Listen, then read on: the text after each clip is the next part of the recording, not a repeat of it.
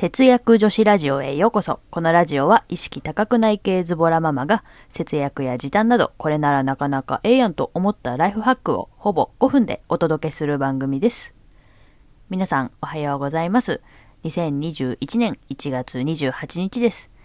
今日はですね、めちゃめちゃいい漫画に出会ったので、それをご紹介したいと思います。なんならこのラジオを聞かずに今すぐ読んでほしいレベルなんですが、とりあえず聞いていってください。ということで、節約女子ラジオ始めていきます。このラジオはお金が貯まるコツはコツコツ主戦道のお金が貯まるラジオの提供でお送りします。はい。では、今日はですね、節約女子おすすめ漫画、ブルーピリオド1巻が Kindle で無料だからマジで読むべしというテーマでお話ししていきたいと思います。私も実はこの漫画に出会ったのはおとついなんですが、えー私、クリープハイプというバンドが好きで、久々に YouTube で PV を、えー見ていましたら、ブルーピリオドとクリープハイプの曲のコラボ PV が出てきまして、今回作品を知りました。で、この漫画にめちゃめちゃ心を打たれましたので、今日はこれをおすすめしたいと思います。で、まあ、節約女子ラジオで漫画の話をするのもどうかなって思ったんですけど、もうどうにかしておすすめなのでこれを紹介したいと思いまして、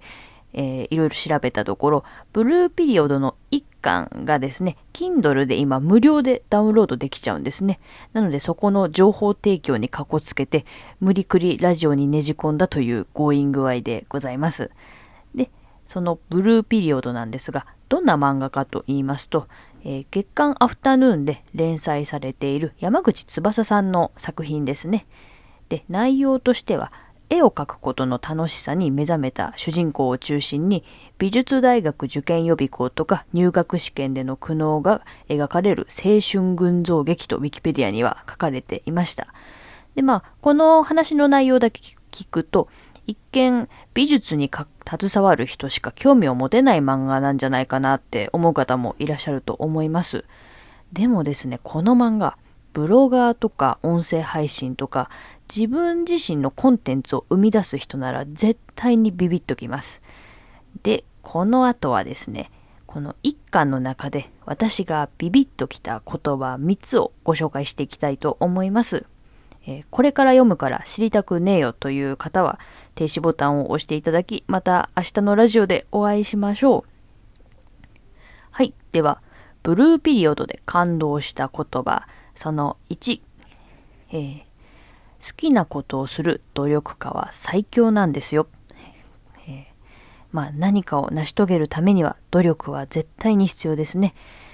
で、辛いこととか好きじゃないことを努力していくのは本当に大変だと思います。でも好きなことであればどんどん先に進んでいけますね。そんな言葉です。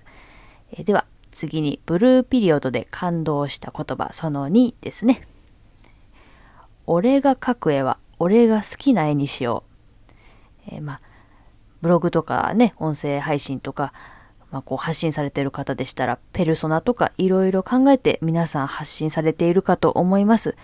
でも、一番大事なのは自分自身がその内容を好きなのか、そこですよ。まあ、そんな言葉ですね。で、次ですね。ブルーピリオドで感動した言葉、その3。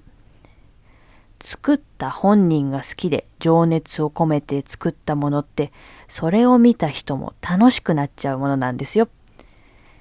あの、いろいろ発信していると、自分のコンテンツは自己満足なんじゃないか、私はいつも悩んでいます。でも、作った本人が情熱を込めて作ったものこそ、誰かの心に響くはずなんじゃないかと思います。そんな言葉ですね。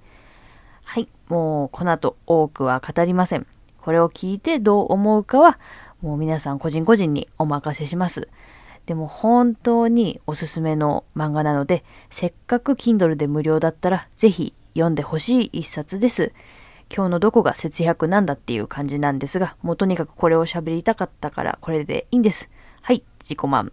というわけで、このラジオでは節約や時短に関するちょっと役立つ話から、わりかしどうでもいい話まで気ままにお伝えしています。